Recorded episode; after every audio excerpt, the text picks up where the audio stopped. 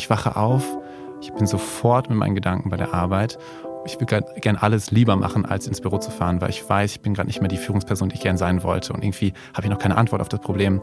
Und dieses Gefühl, so, I fell out of love with my business, ich habe wirklich diesen Drive und diese innere Verbindung verloren, ist extrem schwer zu akzeptieren und hat mich drei Monate, glaube ich, gekostet, bis ich gesagt habe, so, ah, das ist ein Zeichen.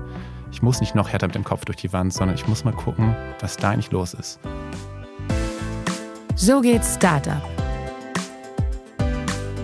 mit Nina Annika Klotz.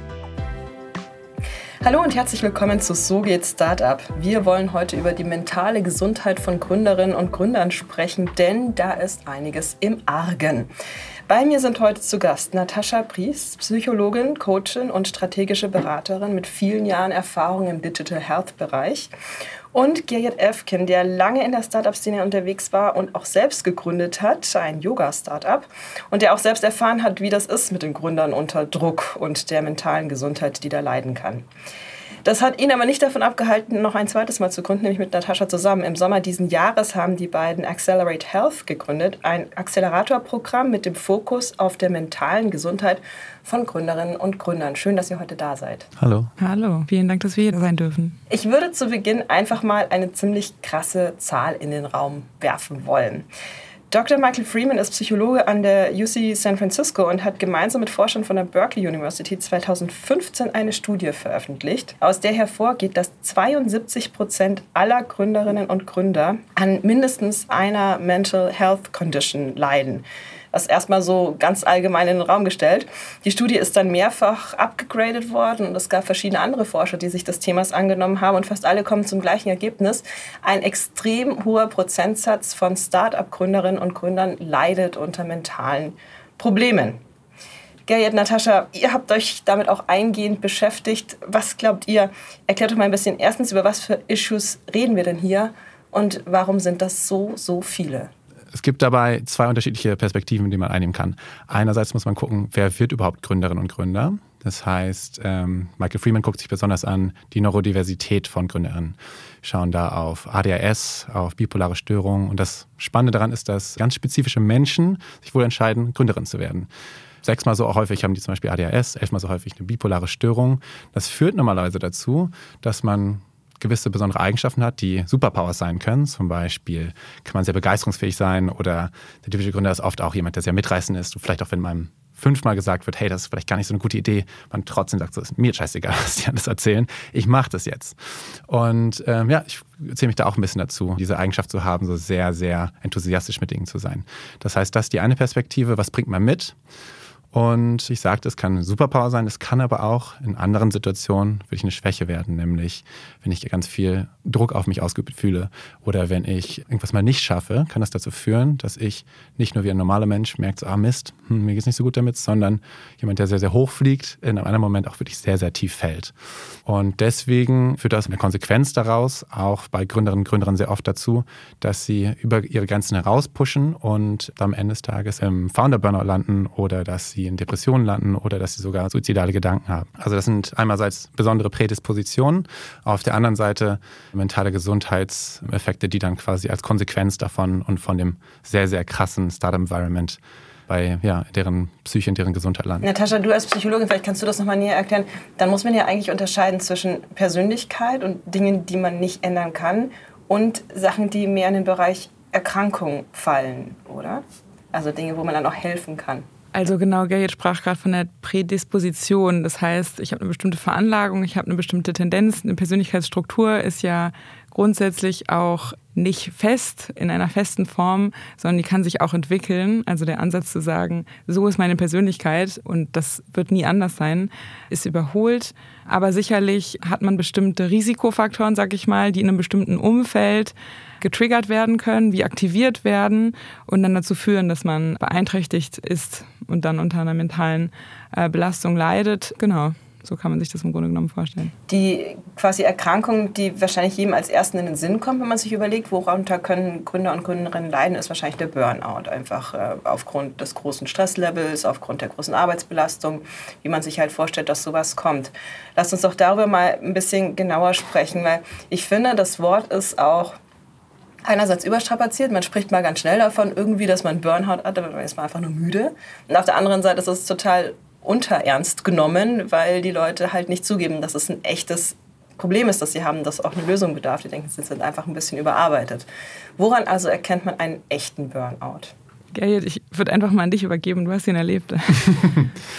Der Begriff ist in der Tat relativ schwierig, weil die meisten Menschen Burnout so verstehen wie ein am Ende wirklich ein klinisches, klinisches Syndrom. Das heißt, ganz am Ende, wenn ich ganz, ganz, ganz lange sehr, sehr viel Stress ausgesetzt bin, ganz, ganz lange meine eigenen Grenzen überschritten habe, lande ich irgendwo in einem Zustand, in dem es mir extrem schlecht geht, in dem ich vielleicht Wochen, Monate lang nicht mehr aus dem Bett komme, überhaupt keine Lust mehr habe auf irgendwas. Ich habe Angstzustände, Panikattacken.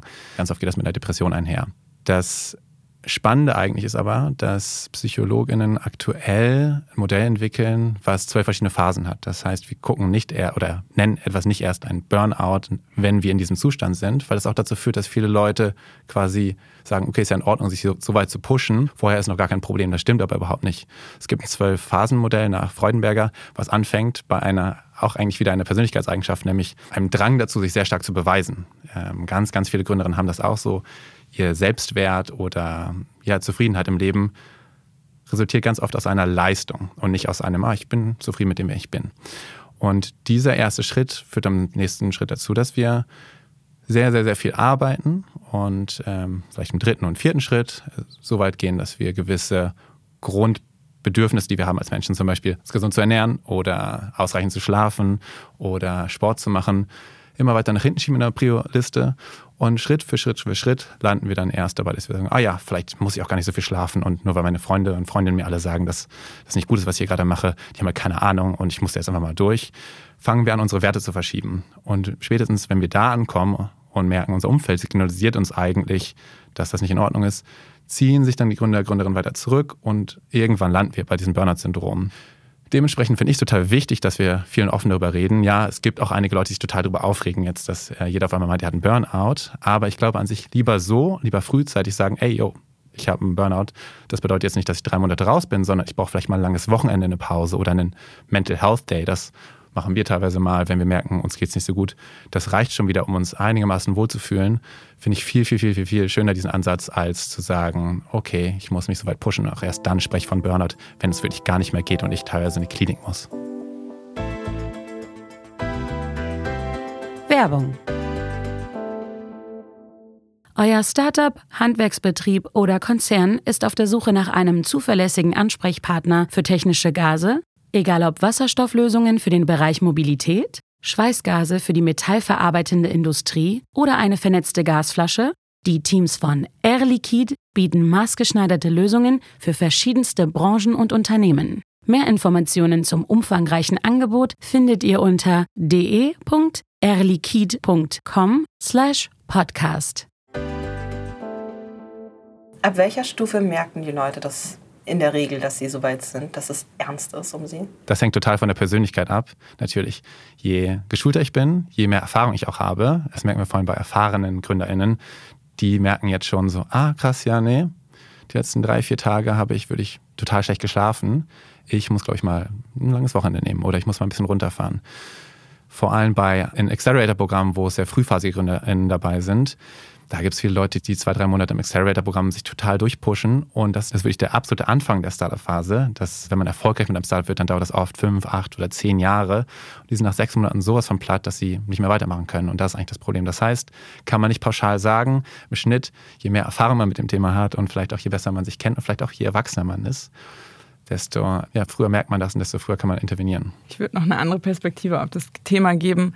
Also ich würde mir nicht nur die Frage stellen, ab wann merke ich das, sondern ab wann möchte ich es merken, ja. weil viele Personen aus, ich sag mal, vermeintlich guten Gründen gar nicht merken möchten, dass sie in diesem Burnout-Prozess sind, weil sie ja sonst nicht mehr funktionieren würden. Und das ist ja erforderlich. Ich denke, das ist wichtig zu verstehen. Und eine andere Komponente ist, dass viele Menschen sagen zum Beispiel, oh Mann, ich habe Bauchschmerzen, wie blöd, oder ich habe Kopfschmerzen, anstatt zu verstehen, ah, mein Körper spricht mit mir. Das ist eine Form der Kommunikation, um zu sagen, hey, hier im System ist etwas außerhalb der Ordnung ich kommuniziere mit dir und du kannst es quasi jetzt wieder in Ordnung bringen. Und einfach diese Signale als ja, Zeichen zu verstehen, was mich zur Handlung initiiert. Was könnten solche Signale genau sein? also ich meine, ganz einfache Stresssymptomatiken können ja erstmal emotional sein, können aber auch auf einer körperlichen Ebene sein. Ganz einfach, manche Personen haben Bauchschmerzen, haben Kopfschmerzen oder ganz klassisch sind natürlich auch Rückenschmerzen, Verspannungen im Rücken. Das sind so, ich sage erstmal die ersten Zeichen, die man aus dem Alltag kennt und die auch jeder wahrscheinlich schon erlebt hat und erlebt. Ja, ich kann das ja vielleicht mal an mir selbst erzählen oder von mir selbst erzählen, weil das Spannende ist bei Gründerinnen und Gründern, eines der Kernproblematiken ist, dass man ja dauerhaft das Gefühl hat, man macht nicht genug, man muss noch ein bisschen mehr tun und noch ein bisschen schneller arbeiten. Das heißt, man ist eigentlich die ganze Zeit unter Stress und das gehört auch irgendwie per Definition dieser Hustle Culture zum Startup-Leben dazu. Und deswegen ist es noch mal schwieriger zu sagen, okay, ist das jetzt zu viel oder ist das genau gerade richtig? Und dann kriegt man auch von vielleicht der vorherigen Generation an Startup-GründerInnen oder von teilweise Investoren gesagt, so ja, nee, wenn es nicht richtig wehtut und wenn man nicht so richtig hart pusht, dann macht ihr nicht genug. Ah, du machst ein Wochenende. Das hören wir auch immer wieder. Wie du machst Wochenende, hast du nicht, nicht genug zu tun oder was? Und bei mir selber war es zum Beispiel so, dass ich halt auch lange genau in diesem, in diesem Moment war, wo ich dachte so, ah, ist eigentlich alles noch in Ordnung und es ist jetzt einfach mal eine harte, schwierige Phase. Wir haben eine At-Home-Trainingsplattform gegründet und die ist in der Pandemie oder nach der Pandemie extrem, das Geschäftsmodell extrem ins Wanken geraten. Und derzeit dachte ich dann so, okay, wow, wir müssen jetzt ganz schnell eine Lösung finden für unser Startup. Wir haben 15 Angestellte, wir haben 2 Millionen Euro geraced. Ich habe ganz viel Verantwortung, ich muss mich darum kümmern. Und dann merkt man irgendwann nicht so. Das Symptom kann zum Beispiel sein, dass ich bei mir irgendwann gemerkt habe, oh, ich wache morgens auf und ich habe das Unternehmen vor drei Jahren gegründet. Ich konnte mir nichts Geileres vorstellen, als da jetzt morgens ins Büro zu fahren. Und ich wache auf, ich bin sofort mit meinen Gedanken bei der Arbeit und ich kann mir gerade ich will gern alles lieber machen, als ins Büro zu fahren, weil ich weiß, ich bin gerade nicht mehr die Führungsperson, die ich gern sein wollte. Und irgendwie habe ich noch keine Antwort auf das Problem. Und dieses Gefühl, so, I fell out of love with my business, ich habe wirklich diesen Drive und diese innere Verbindung verloren, ist extrem schwer zu akzeptieren und hat mich drei Monate, glaube ich, gekostet, bis ich gesagt habe, so, ah, das ist ein Zeichen, ich muss nicht noch härter mit dem Kopf durch die Wand, sondern ich muss mal gucken, was da eigentlich los ist. Ganz kurz, dass Sie die Umstände verstehen. Also du hattest ähm, die Train-at-Home-Plattform gegründet, die lief super während der Pandemie, mhm. vermutlich. Mhm. Und dann sind die Leute zurück in die Studios, als die wieder aufgemacht haben. Und dann lief das Geschäftsmodell nicht mehr so wie geplant. Genau, also die Kernidee von Skill Yoga ist, wir wollten Männern den Zugang zum Yoga ermöglichen. Wir haben in Berlin hier vielleicht so 10, 20 Prozent Männer in den Yoga-Studios. Wir dachten so, scheiße, das Tool ist so gut, Yoga funktioniert so gut, alle Leute, die es mal machen, sagen, hey, das hat mir total geholfen. Männer haben eigentlich noch weniger Zugang zu ihrem Körper und Männer sind mindestens genauso gestresst. Wir müssen nicht die Männer anklagen, sondern wir können mal gucken, wie können wir die Sprache und die Yoga-Welt so verändern und auch das Trainingssystem so verändern, dass sie für den modernen westlichen Mann passt. Und das hat total, genau, zur Pandemiezeit natürlich total gut funktioniert. Es gab ganz viele Leute, die auf einmal zu Hause waren. Und am Ende der Pandemie gab es dann genau diesen Punkt, wo auf einmal alle Leute gemerkt haben, ah, zu Hause trainieren, macht mir vielleicht doch gar nicht so viel Spaß. Zu Hause trainieren alleine, ich möchte irgendwie doch wieder mit meinen Freunden ins Fitnessstudio gehen. Und zur Pandemie sind auch ganz viele andere neue Player in den Markt gegangen. Jede Yoga-Lehrerin hat auf einmal ein Online-Portal, jedes Yoga-Studio. Das heißt, auch die Marketingkosten sind extrem gestiegen. Und genau, das war für uns eigentlich ein externer Faktor, wo wir gemerkt haben, okay, krass, es existiert auf einmal mehr Druck auf dem, was lastet mehr Druck auf dem Business. Wir müssen jetzt was machen. Nur es gab gar nicht so eine leichte Antwort, weil diese ganze Industrie, der ganze Markt, in dem wir waren, die gleichen Probleme hatte. Und dann ist man natürlich als Gründer, Gründerin irgendwie gefragt.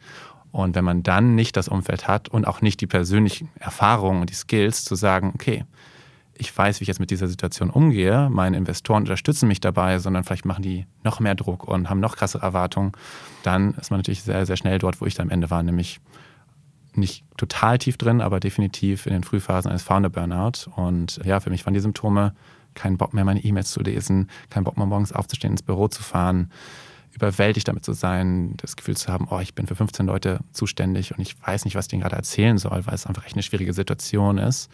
Und ja, gleichzeitig das Gefühl, dass ich mit niemandem darüber reden kann. Also Isolation ist total präsent in diesem Founder-Umfeld. Meine Freundin versteht mich nicht, mein Kumpel versteht mich nicht, meine Eltern verstehen mich nicht, weil die gehen ja nicht durch das Gleiche. Und das ist etwas, woraus, glaube ich, auch viele Konflikte entstehen können, wenn man dann eben der Freundin und den Freunden immer vorwirft, ihr versteht mich eh nicht und die wollen helfen und können nicht helfen. Ne? Ja, also es ist eine Hilflosigkeit. Bei mir kam das daher, und das ist interessanterweise auch bei vielen GründerInnen sehen wir das, dass ich bis zu dem Zeitpunkt eigentlich die meisten Dinge in meinem Leben immer geschafft und erreicht habe. Ich irgendwie gut, bin zur Schule gegangen, das lief ganz gut. Ich bin zur Uni gegangen, da habe ich irgendwann gearbeitet, das lief immer. Und jetzt war ich mit 31 dort an einem Punkt, wo ich gemerkt habe, mit noch härtere Arbeiten, was sonst wahrscheinlich immer meine Coping-Strategie war, komme ich nicht mehr weiter und ich war total verloren. Ich hatte natürlich Glück, dass das erst mit 31 passiert. Viele Leute haben in ihrer frühen Kindheit schon Situationen, sie total überwältigt sind. So war es bei mir nicht. Und dann um Hilfe zu fragen, wenn man das noch nie machen musste, ist extrem schwer. Und das sind genau die Momente, wo man eigentlich bestenfalls ja Vertrauenspersonen um sich herum hat, vielleicht einen Coach, vielleicht die Co-Founder, vielleicht aber auch die Partnerin, die einem das aufzeigen können. Und das ist auch genau der Punkt, wo wir gerade ansetzen, zu sagen so, hey, wenn ihr das merkt, ihr braucht ein Supportsystem um euch herum, weil das allein durchzustehen, dann landet ihr eigentlich immer, immer, immer tiefer im dunklen Strudel. Ist das also der erste Schritt, den man gehen muss, wenn man wenn es erkennt, wenn die Warnzeichen also klar waren und man auch bereit ist, sich selbst das erstmal einzugestehen, da ist ein Problem, das muss ich lösen, ist der erste Schritt, sich zu offenbaren? Das kommt sicherlich auf den Typ drauf an, aber was wir ganz viel erleben in den Accelerator-Programmen, in denen wir jetzt Teil sind, dass der Peer-to-Peer-Austausch, also unter den Gründern und Gründerinnen, ähm, zu extremen Erleichterungen führt. Also ganz oft initiieren wir einen Austausch und dann sagt Gründer A, also ich struggle total oder ich habe totale Ängste, ich fühle mich zurückgewiesen von Investoren, was auch immer. Und ja, dann kommt eine andere Person im Raum und sagt, ach, das hätte ich nie gedacht, das sieht doch alles immer super aus und deine LinkedIn-Posts sind doch so fantastisch und ich dachte, es läuft alles gut und ich wäre die einzige Person, äh, der es so geht. Das heißt, es ist erstmal gut zu verstehen, okay, es liegt jetzt nicht nur an mir, dass irgendwas nicht läuft, wie es laufen soll, sondern viele sind in der Situation und gerade zum Beispiel jetzt im, im aktuellen Markt, wo es schwierig ist für, für Gründer und Gründerinnen, Fundraising zu betreiben, zu verstehen, okay, es liegt jetzt nicht an mir, es sind auch die äußeren Bedingungen, die dazu führen. Genau, es holt vielleicht schon auch so ein bisschen aus diesem Einsamkeitsgefühl dann raus, dass man hat, so dass ich bin ganz allein, keiner kann mir helfen. Und, und einen wichtigen Punkt, den, den Gerrit gerade nochmal angesprochen hat, ist, dass ich sage mal, im Peer-to-Peer-Austausch entsteht ja das, dass ähm, ich Verständnis bekomme von meinen Mitgründern und Mitgründerinnen. Im Gegensatz, ich sage mal, vielleicht zu familiären Strukturen oder einem Partner, der vielleicht nicht Teil des Systems ist, der sagt, ja, aber arbeite doch einfach weniger oder rede doch mal mit dem oder der. Und da habe ich auch ganz oft erlebt, dass man zum Coach geht oder ähnlichem und tolle Tipps bekommt und die Session verlässt und sagt, du verstehst das einfach nicht. Was auch total spannend ist, es gibt aus Skandinavien Studien, so Neuroimaging-Studien, die zeigen, dass wenn GründerInnen über ihre Startups reden, die gleichen Gehirnareale aktiviert werden, wie wenn Eltern über ihre Kinder sprechen. Und viele sagen immer so, das ist mein Baby. Das stimmt auch. Und man ist so emotional damit involviert. Das nennt sich dann irgendwann einmal Company Syndrome. Man hat das Gefühl, seine komplette Identität und sein wirklich sämtliche Selbstwert hängt von diesem Unternehmen ab. Das Gute ist, es kann zwar dein Baby sein, aber in dem Fall hat man ja so die Freiheit zu sagen, okay, ich möchte vielleicht ein neues Baby und es ist gar nicht so, dass ich das jetzt zur Adoption freigeben muss oder vielleicht doch. Aber das ist eigentlich das Spannende und diesen Schritt zu machen, wenn man so jahrelang auch von allen Leuten gesagt bekommt, so, du musst jetzt dich ja voll reinknien und du musst Vollgas geben, ist einfach ein riesen, riesengroßer Schritt und für viele Leute ein Schritt, der ganz viel Persönlichkeitsentwicklung mit sich bringen muss. Und oft wenn man gerade frisch aus der Uni kommt, eine geile Idee hatte und das Startup erstmal läuft und alle sagen, ja, wow, mach weiter so, ist man da einfach persönlich noch nicht. Das tut richtig, richtig weh, aber an sich ist das ein Teil von den Prozessen, die man durchlaufen muss, zu verstehen, nur wenn das Startup nicht funktioniert, und neun von zehn Startups funktionieren gar nicht so richtig gut.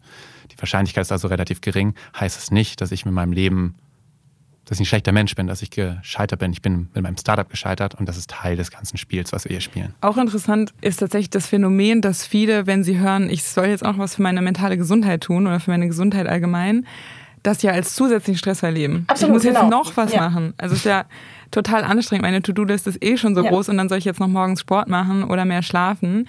Das heißt, ja, dieses kein Stress mit dem Stress ist ganz wichtig, weil es geht schon darum aufzuzeigen, dass man sich darum kümmern sollte, um sich selber kümmern, aber gleichzeitig vielleicht eher mehr Raum schaffen, anstatt den, den Time-Schedule noch enger zu takten. Wie geht das konkret? Wie schaffe ich Raum? Also wenn ich so ein Gründer bin und im, im Tunnel quasi, im Flow mit hier, ich habe eine Strategie, ich will Sachen erreichen und ich denke einfach so in Tasks und in Milestones. Wie schaffe ich da Raum? Also grundsätzlich, das fand ich neulich im Gespräch ganz interessant, hat ein ähm, Manager eines äh, Accelerator-Programms gesagt, er fragt seine Gründerteams jeden Tag erstmal, zeig mir, was du aus deinem Kalender streichen kannst. Was ist in deinem Kalender, was da nicht reingehört?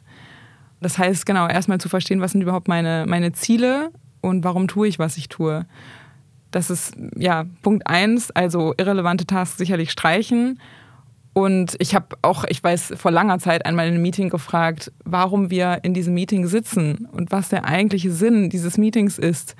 Und was die Rolle dieser Person in diesem Raum sind. Und natürlich sind dann vielleicht erstmal alle genervt, aber eine Person hat den Raum verlassen und gesagt, das habe ich mich ein halbes Jahr nicht mehr gefragt. Ich weiß gar nicht, was meine Rolle ist und wo ich hin will.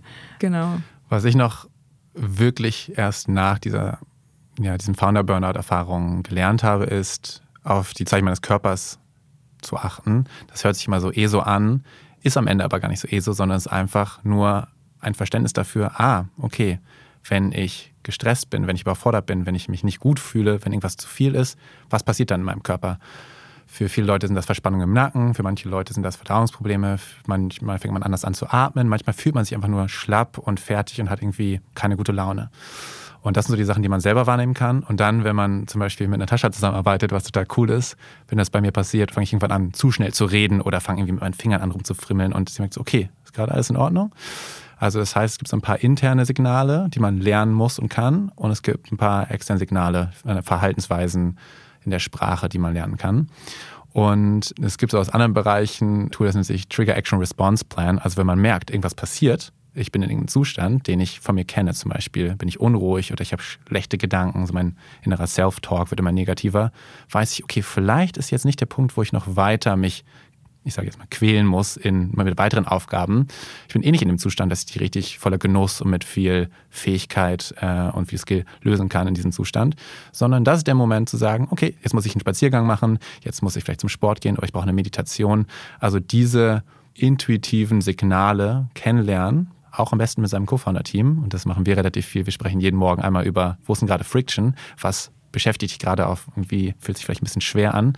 Und dann zu schauen, ähm, ja, fühlt sich das an, wenn wir quasi nicht einfach so weitermachen, sondern eine kleine Kurs-Correction, etwas anderes weitermachen. Das ist für mich einer der Hauptlearnings aus dieser ganzen Geschichte. Wie lange hat dein Heilungsprozess sozusagen gedauert und wie verlief der dann, nachdem du gemerkt hattest, hier ist was im Argen? Das ist ein Founders Burnout. Das habe ich, glaube ich, wirklich erst im Nachhinein verstanden, was es war. Ich habe ja, Richtung Herbst letzten Jahres realisiert, okay, ich möchte so nicht weitermachen. Dann dauert das natürlich eine ganze Weile, bis man das einmal innerlich für sich wirklich entschieden hat, mit dem Team besprochen hat, mit Investoren besprochen hat und dann auch diesen, ja, das Startup verlässt, was ich halt wirklich auch von Tag eins damit aufgebaut habe. Das war so drei, vier Monate, die das gedauert hat. Und dann habe ich so, ja, wahrscheinlich das Richtige gemacht für mich, äh, nämlich zu sagen, okay, hier ich wohne in Berlin, mein Umfeld sind voller Startup-Leute. Ich bin hier total unruhig. Ich muss erstmal weg. Und ich habe wirklich Reißleine gezogen, bin nach Zentralamerika geflogen und habe mir so Midlife-Crisis-mäßig drei Monate lang Zeit genommen, um durch die Gegend zu reisen. Und ich weiß noch, wie ich da gelandet bin, in Panama, im wirklich im Paradies und die ersten Wochen aufgestanden bin, dachte mir so, Kate, was ist denn los? Und ich kenne das nicht von mir. Es ist so geil hier, du kannst eigentlich alles machen, was du willst, aber ich hatte wirklich keinen Bock rauszugehen. Ich hing im Hostel rum und es hat wirklich einen Monat gedauert. Nach einem Monat mit viel Sport, mit Sonne, mit gutem Essen war ich an dem Punkt, dass ich dachte so, ah geil, also meine Lebensfreude kam zurück, meine Energie kam zurück und meine Ideen, Kreativität. Und dann ging auf einmal der Urlaub richtig los. Also daran merkt man, bei mir war es ein Monat, bei manchen Leuten dauert es eine Woche, bei anderen Leuten dauert es drei Jahre. Also es kommt wirklich darauf an, wie schwer ist man in diesem Burnout drin und was hat man danach vielleicht auch, wie resistent ist das System. Und ja, es dauert meistens lange und diese Zeit macht wirklich wenig Spaß. Also es ist wirklich, wirklich, wirklich anstrengend. Ja, und vor allem, wenn du sagst, du musstest wirklich weg. Also für dich musste erstmal ganz raus und alles, quasi alle Ties erstmal abschneiden hier. Das ist ja schon hart. Das, glaube ich, würde vielen Gründern, die zwar merken, oh, hier ist was nicht in Ordnung und ich möchte auch was ändern, aber das ist kein Schritt, den sie gehen würden. Ja, wahrscheinlich schon. Aber ich glaube, wirklich in seinem gewohnten Setting, in dem man in den letzten Jahren sich genau in diese Situation manövriert hat, kleine Räder hier und da zu verändern, kann funktionieren. Ist, glaube ich, ein deutlich langwieriger Prozess. Und es muss ja gar nicht sein, dass man auf die andere Seite der Welt fliegt, aber man braucht auf jeden Fall, glaube ich, erstmal eine so intensive Erfahrung, die einen emotional abholt, energetisch wieder auflädt, dass, ja, dass unser System überhaupt versteht, okay, ja, wow, ich kann aus diesem Stress-Response, aus diesem Survival-Modus, in dem wir physiologisch sind, rauskommen. Das kann natürlich irgendwie auch ein richtig geiler Urlaub sein. Es gibt einen Kunstpsychologen aus den USA, der sagt, wenn du eine so intensive negative Erfahrung gemacht hast, ob das ist, deine Freundin hat dich verlassen oder dein Freund hat dich verlassen oder ein Startup hat nicht funktioniert, geh erstmal Bungee-Jumping oder mach irgendwie ein Skydiving, weil du brauchst einmal so ein Reset in deinem Gehirn. und ich habe das Gefühl, das, das braucht man auf irgendeine Art und Weise. Ja. Ist, glaube ich, für viele auch nicht machbar. Wenn ich mir vorstelle, du bist gebunden, beispielsweise mit zwei, weiß ich nicht, schulpflichtigen Kindern oder so, und du hast da Verpflichtungen als Gründer, du merkst, du kommst nicht weiter. Was kannst du dann machen, wenn eben Panama keine Option ist, wenn drei Wochen nichts tun oder auch drei Monate nicht drin ist? Ja, ich war auch gerade zurückhaltend zu sagen, das kann ja auch nicht jeder. Das ist ja auch erstmal Luxus zu sagen, ich fahre jetzt mal nach Panama oder ich fliege nach Panama. Das heißt ja auch viel wichtiger zu verstehen, wie kann ich in dem System, in dem ich mich nun mal befinde, mich selbst anders verhalten oder eben dazu beitragen, dass sich das System mit mir verändert. Aber sicherlich, was Geld gerade gesagt hat, erstmal Abstand nehmen, wenn ich gar nicht in der Lage bin, quasi gerade Veränderungen herbeizuführen, ist wichtig. Man kann sich ja aber auch ich sag mal, ähm, durch Unterstützung von Freunden, Familien erstmal Freiraum schaffen. Es sei, wenn man das Startup nicht verlassen will, ist natürlich der Idealfall, dann frage ich einfach mein, mein Co-Founder-Team, ob sie mir meinen, meinen Rücken frei halten. Und dazu sind ja solche Teams eben auch da, um zu sagen, so, ich bin jetzt raus, ich brauche wirklich diese Auszeit und bin zurück und bin zu Zeiten da, wo, wo ihr mal meine Unterstützung braucht. Und ich glaube, ein, ein Problem, weil wir vorhin darüber sprachen, mit wem soll ich reden, ist ja oft, dass ich, ich sag mal, meine Investoren, die ja genau das gleiche Interesse erstmal haben, und zwar, dass mein Startup erfolgreich ist, in den Momenten der Krise vielleicht nicht unbedingt die besten Unterstützer sind, sondern mich noch mehr antreiben oder, oder noch mehr pushen. Und ich mich vielleicht auch nicht so öffne, weil ich ganz einfach vielleicht die nächste Investmentrunde von meinem Investor haben möchte und dann natürlich nicht sage, oh, ich bin hier total äh, mental belastet. Das wäre vielleicht nicht so klug. Das heißt, zu verstehen aber eigentlich, wenn ich frühe Signale sende und mir helfen lasse, ist es besser, als wenn ich erstmal alles äh, in die Krise rutschen lasse. Das ist wichtig. Genau, für mich war das natürlich eine besondere Situation, weil ich als Teil dieses Prozesses realisiert habe, in dem Konstrukt, in dem ich mich jetzt befunden habe und das Unternehmen, was ich aufgebaut habe, als Teil dieser Startup-Welt, ist keins mehr, in dem ich denke, dass ich das so gestalten kann, dass mir längerfristig gut geht damit. Das heißt, genau diesen Schritt hatte ich innerlich schon gemacht. Ganz oft ist das ja nicht der Fall und dann, genau wie Natascha gesagt hat, muss man das eher gestalten. Und da finden wir gerade total spannend, mit Investoren zu sprechen und zu reden und auch denen zu sagen und mit denen zu diskutieren, hey, macht das überhaupt Sinn? Einerseits für alle Gründerinnen und Gründer zu sagen, ja, ich gründe jetzt ein Startup, weil das ist absoluter Leistungssport. Und ich glaube nicht, dass jeder Leistungssportlerin werden soll, nur weil die vielleicht irgendwie gerne Basketball spielen. Und macht es auch für uns als Investor Sinn, in Leute zu investieren, die eventuell noch gar nicht genau verstanden haben, was das eigentlich alles bedeutet. Weil ganz oft sehen wir bei jungen GründerInnen, dass sie mit Erwartungshaltung starten, die wirklich nichts mit der Realität zu tun haben. Sie denken, ja, ich muss jetzt hier mal ein paar Wochen, ein paar Monate vielleicht irgendwie durchziehen und dann wird das was. Aber es dauert so lange, es braucht so viel Persönlichkeitsentwicklung und so viel Commitment, dass es einfach bei mir, glaube ich, nicht komplett bewusst damals und es vielen anderen auch nicht bewusst und sind auch nicht alle, glaube ich, dafür gemacht, das zu tun. Vielleicht, dass wir euer, euren Pitch nochmal kurz erklären, mit dem ihr auf die Investoren zugeht. Ihr habt auch da eine andere krasse Zahl im Gepäck, nämlich dass 65 äh, Prozent aller Startups an mehr oder weniger menschlichen Problemen, auch an, an Mental Health Issues der Gründer scheitern. Und das ist natürlich eine Zahl, die müsste ja Investoren eigentlich überzeugen, weil es ist ja in deren Interessen, dass die Startups, in die sie investieren, eben nicht scheitern. Wie läuft das? Wie gut kommt die Idee an bei so alteingesessenen Investoren älterer Generation, wenn ihr sagt, Mensch, ihr müsst mal ganz schön in die mentale Gesundheit eurer Gründer investieren? Also erstmal sehe ich es auf jeden Fall als Anti-Pitch. Ich pitch gar nichts. Das sage ich das sage ich aber nur deswegen, weil ich weiß manche Dinge, Gerrit weiß andere Dinge. Aber ich bin insbesondere daran interessiert, zu verstehen, was, was andere wissen. Das heißt, wenn wir in diese Gespräche einsteigen, dann erkläre ich, äh, was ich wahrnehme, was ich beobachte, was ich höre von anderen, genauso wie es Gaia tut. Und ich frage, was deren Erfahrung ist und was deren Gedanken sind. Und deswegen gehen wir eigentlich gerade in eine Co-Creation von Lösungen, um zu verstehen, wo kann man ansetzen. Es ist ja irgendwie eine neue Form, neue Strukturen, die man da schaffen will. Man pitcht ja nicht ein Produkt, wo man sagt, ach toll, das wollten wir eh schon alle haben. Deswegen, genau, gehen wir eher in, in offene Gespräche, anstatt zu pitchen und zeigen aber sicherlich auf, dass mentale Gesundheit nicht so ein Add-on ist und nice to have, sondern auch aus wirtschaftlicher Sicht total relevant, weil eben ist für den langfristigen und nachhaltigen Erfolg der Unternehmen und auch Unternehmer relevant ist. Und interessant oder paradox finde ich fast, dass in jedem Corporate Business einmal die Assessment Center und Interviewphase zur Auswahl von, von Personal ja relativ komplex und aufwendig sind, aber dann auch alle Tools und Services rund um das Thema Personalentwicklung. Und wenn ich jetzt in den Startup-Bereich gucke, da findet relativ wenig People Due Diligence statt. Das heißt, ich habe weniger aufwendige Assessments, auch wenn es viel heißt, es geht ums Team. Und gleichzeitig finden keine Feedbackgespräche statt. Es gibt wenig Trainings, die jetzt sich sehr stark auf das Thema Persönlichkeitsentwicklung fokussieren. Und sicherlich gibt es immer mehr gute Beispiele, die zeigen, dass da eine Bereitschaft ist für Veränderung. Aber kürzlich habe ich mit einem Freund gesprochen, der auch äh, meinte, in sechs Jahren VC habe ich nicht ein Feedbackgespräch äh, gehabt. Und das ist ja eigentlich wirklich paradox. Naja, aber es ist genau diese Hustle-Ökonomie, die ihr am Anfang auch beschrieben habt. Also in einem Startup ist keine Zeit für so nice to have HR-Sachen, sondern da muss es ja vorangehen, da will man ja weiterkommen mit dem Produkt. Ja, genau, mit dem Produkt, aber ein Pivot steht ja sowieso bevor. Also Märkte ändern sich, die Produkte ändern sich und am Ende ist es ja das Team, was dazu beiträgt, dass das so stattfindet. Deswegen den Fokus immer mehr auf Gründer und Gründerinnen zu legen und nicht nur auf Excel-Tabellen und den Markt, das denke ich ist wichtig. Und da sehen wir auch das Potenzial, dass Personen, die ganz stark zahlenaffin sind, und ganz viele Kompetenzen haben, die extrem relevant sind, dass die zusammenarbeiten mit Personen, die eher aus dem Bereich Psychologie kommen oder aus der Personalentwicklung und sagen, okay, was braucht es jetzt hier aus Produktsicht, aus Marktsicht, aber auch, was braucht es hier, um die Gründerteams weiter voranzubringen. Eines meiner Lieblingsquotes in dem ganzen Bereich ist von einer Autorin von, ich glaube, sie ist Investmentmanagerin bei Coverdon Capital aus den USA und sie schreibt, Even if investors do not personally care about the mental health of founders, they should pay close attention to it if they care about portfolio returns. Und genau diesen Case machen wir jetzt ja natürlich.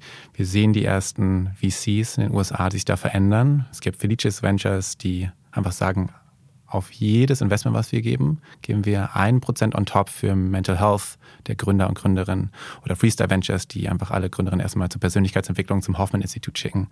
Und es gibt jetzt auch die ersten hier in Berlin, in Deutschland, die genau diesen Schritt machen. Wir wissen, es gibt einen hohen Return on Investment für Mental Health Measures in Startups und Unternehmen. Die wachsen innerhalb von drei Jahren deutlich, deutlich schneller. Wir wissen, dass Organization Health ein riesen, riesen, riesen Driver ist für Innovation. Aber diese Studie zu sagen, okay, wenn ich das als Investor priorisiere für mich und würde ich mal vielleicht einen Bruchteil meines Budgets, was ich habe, da rein investiere, das zahlt sich aus. Diese Studie fehlt dann noch. Wir können den Business Case machen, aber das finde ich richtig geil, wenn wir das irgendwie vielleicht mal mit einer Uni in den nächsten Monaten und Jahren hinbekommen, weil ich glaube, dann würden auch die Investment Manager noch einfacher mit sich reden lassen. Aber es gibt auch schon viele, die einfach sagen, oh, mega spannend, lass uns mal rausfinden, wie wir nicht nur erfolgreicher sind, sondern vielleicht uns auch selber besser fühlen bei der Arbeit, weil es macht ja auch keinem Spaß, jemandem, der sich eh schon in einer Stresssituation befindet, nochmal weiteren Druck zu machen. Ja, das heißt, sie macht quasi aus dem Tabu einen möglichen Profit und das überzeugt dann Investoren. Am Ende sind es Fonds, ne? Natürlich ist denen auch wichtig, sie haben eine Mission teilweise, teilweise machen sie natürlich, haben sie eine coole Unternehmenskultur, aber am Ende des Tages sind die KPIs da ganz oft andere und dementsprechend versuchen wir natürlich genau auf dieser Ebene auch mit den Leuten zu kommunizieren. Und es ist eine Win-Win-Situation. Die GründerInnen am Ende gewinnen, die Fonds gewinnen, die Investmentmanager gewinnen. Also am Ende des Tages sind eigentlich alle happy. Mental Health ist halt einfach gerade noch so ein Thema, was bei manchen Leuten gewisse Gedanken triggert, nämlich, ah, wir sitzen jetzt nur noch rum und meditieren oder wir machen jetzt immer Yoga in der Mittagspause. Dabei ist ja die Idee nicht zu sagen, hey, wir machen jetzt alle nur noch Pause, sondern die Idee ist, lass uns Tools finden, dass wir glücklicher und zufriedener sind und gesunder, aber gleichzeitig auch produktiver. Das heißt, genau, es ist gar nicht ein Entweder-Oder.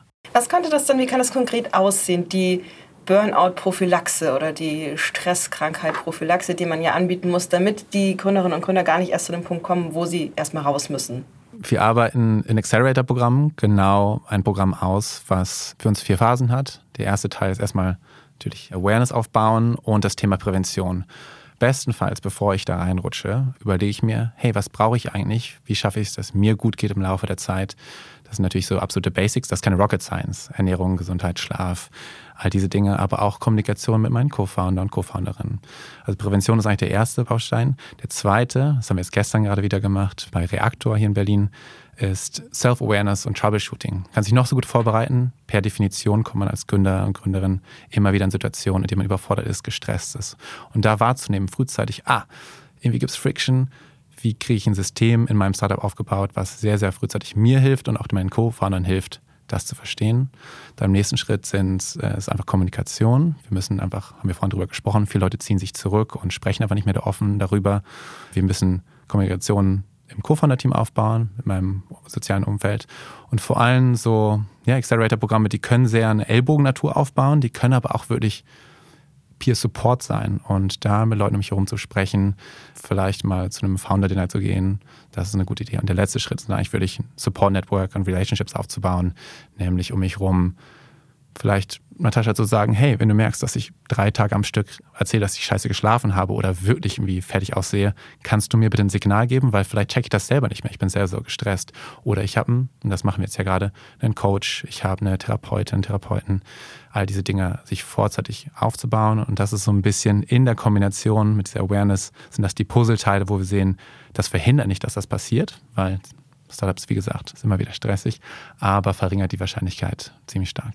Ja, vielleicht Prävention klingt jetzt erstmal ziemlich langweilig und ist es auch. Also wenn man einfach sehr theoretisch darüber redet und wir versuchen schon, wenn wir in diese Masterclasses reingehen, sehr interaktiv zu sein und konkrete Tools an die Hand zu geben. Also ich liebe den Behavioral Change Plan. Das ist einfach ganz konkret, wie kann ich mein Verhalten verändern in kleinen Schritten. BJ Fogg, Verhaltenswissenschaftler, total genial, der eigentlich sagt, naja, wenn meine Motivation nicht hoch genug ist oder meine Fähigkeit nicht ausgeprägt genug, dann ist es sehr unwahrscheinlich, dass ich überhaupt zu einer Verhaltensveränderung in der Lage bin. Das heißt, da erstmal die Systeme zu verstehen, zu verstehen, wie gehe ich die ersten Schritte in die Verhaltensveränderung.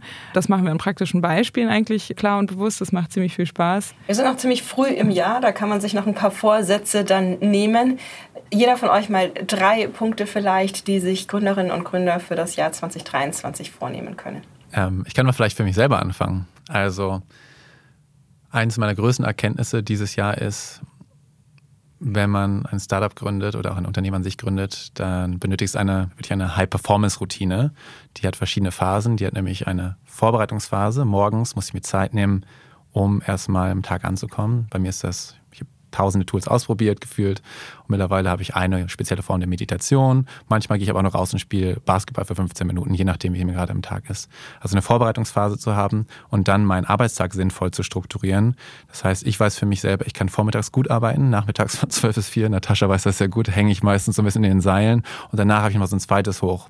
Das heißt, ich habe vormittags wirklich meine Flow-Arbeitszeit, in der ich sehr konzentriert arbeite. Das heißt, diese High-Performance-Zeit, die strukturiere ich. Abends brauchen wir eine Cooldown-Phase, wie auch beim Sport. Ähm, da weiß ich mittlerweile, hey, wenn ich nach 11 Uhr ins Bett gehe, dann bin ich am nächsten Tag nicht so fit. Das heißt, ich muss abends ein bisschen vielleicht Yoga machen oder vielleicht ist auch mal nur ein Film gucken, aber ich brauche irgendwie ein bisschen Zeit, um runterzufahren und dann natürlich einen guten Schlaf. Also wirklich diesen, diesen Rhythmus aufrechtzuerhalten einerseits. Die größte Challenge für mich einfach ist, äh, genug zu schlafen. Ich bin abends wieder wach und ich bin mittlerweile seit acht Jahren hier in Berlin, habe ein großes Netzwerk, äh, viele Freunde, ich habe eine große Familie. Also da irgendwie, ich bin total viel unterwegs und eine meiner Challenges ist es da vielleicht ein bisschen mehr nochmal zu korrigieren, zu sagen so, ey, vielleicht zwei, dreimal abends bin ich doch irgendwie alleine zu Hause oder telefoniere mit jemandem, gehe da früher ins Bett. Und eins der sonstigen größten Probleme, die ich immer wieder auch in den Coaching-Gesprächen sehe, ist ein Gefühl, dauerhaft nicht gut genug oder ausreichend zu sein. Und da sich zu überlegen, was ist denn ein Tool, was mich aus diesem Film, aus dieser Interpretation der Realität, die natürlich eine sehr subjektive ist, rauszukommen. Das kann ein Tagebucheintrag sein, wo man einfach mal kurz aufschreibt, hey, diese zwei, drei Sachen beschäftigen mich gerade. Oder es kann eine Meditation sein, wo man ein paar Affirmationen sich selbst gegenüber sagt und spricht so, hey, nee, genau, ist alles in Ordnung, ich bin eigentlich, eigentlich bin ich doch irgendwie erfolgreich, es läuft alles, ich muss mich nicht total stressen. Also irgendwas zu finden, ein Tool, was einen morgens wenn der Kopf direkt irgendwie bei der Arbeit ist, da rausholt und man sagt so, kurz einmal Pause, alles ist gut, ich muss hier gar nichts verändern, ich entscheide mich heute, dies und jenes und folgendes zu tun. Das wären so für mich die drei Dinge, die ich, an denen ich selber arbeite, aber die ich auch immer wieder merke mit Gründerinnen, die da essentiell sind. Genau. Ja, also ich sehe persönlich drei Dinge, die spannend sind. Zum einen authentisch sein, weil das nennt man emotionale Dissonanz. Das heißt, der Widerspruch zwischen erlebten und gezeigten Emotionen führt auch zu mentaler Belastung. Das heißt, einfach das Gefühl, was ich habe, auch authentisch nach außen zu kommunizieren, ist ein Schritt, wo wahrscheinlich jeder von uns anfangen kann. Ich nehme mir das auch oft zu Herzen. Das nächste ist sicherlich einfach mal sich erlauben, Spaß zu haben. Das heißt, das tun, was ich eh tun muss, aber dann doch mit ein bisschen Spaß. Ich höre richtig gerne sehr laute Musik und genau, einfach in den Pausen mal rausgehen und nicht sehr strukturiert irgendwelche Pläne ausführen, sondern einfach mal loslassen und sicherlich auch einfach Zeit mit Freunden und ähm, ja, guten Kontakten verbringen und verstehen, dass wenn ich nie Zeit habe und gar keine Zeit habe, dass irgendwas verkehrt läuft und ja, mir diese Zeiträume schaffen und nehmen. Ja, wo du das sagst, da kommt mir gerade wieder, ich, wie oft glaube ich, Gründerinnen und Gründer das Gefühl haben, irgendwer sein zu müssen, der sie nicht sind. Also die, dieser Archetyp vom perfekten Gründer, perfekten Gründerin schwebt so hoch und besonders am Anfang hat man das Gefühl, so, oh, ich muss auf einmal so viele Dinge können, die ich noch nie gemacht habe und per Definition hat noch niemand wahrscheinlich das gemacht, was man auf einmal machen muss als Gründerin, als Gründer. Und dann auch zu sagen, okay, was kann ich denn gut? Was kann ich vielleicht nicht so gut? Was kann mein Co-Founder oder meine Co-Founderin gut und nicht so gut? Und sich damit auch okay zu fühlen, ist definitiv ein Gruppenprozess, wenn ich da noch was einschmeißen kann, den wir gemeinsam durchlaufen und verstehen, so hey, wir haben unterschiedliche Stärken. Ich arbeite gern total pragmatisch an irgendwelchen Workshops. Natascha ist eine total gute Matchmakerin und spricht gern mit Leuten und verbindet Leute und sieht irgendwie Verbindungen, die ich gar nicht sehe. Ich muss nicht bei jedem Meeting dabei sein und genauso muss sie nicht bei jeder Meeting-Vorbereitung dabei sein oder Workshop-Vorbereitung und sich das zu erlauben und zu akzeptieren, ey, ich habe Stärken, ich habe auch Schwächen, wie kriegen wir sie gut zusammengepuzzelt? Das wäre ein Tipp, den ich ganz vielen Teams mitgeben würde. Vielen herzlichen Dank, Natascha und Gerrit, für hm. diese sehr greifbaren Vorsätze, die sich ja auch jeder von unseren Hörerinnen und Hörern für 2023 einfach mal irgendwo ins Notizbuch schreiben kann und zu Herzen nehmen kann. Danke, dass ihr heute da wart und danke, dass ihr zugehört habt und wir hören uns bis zum nächsten Mal.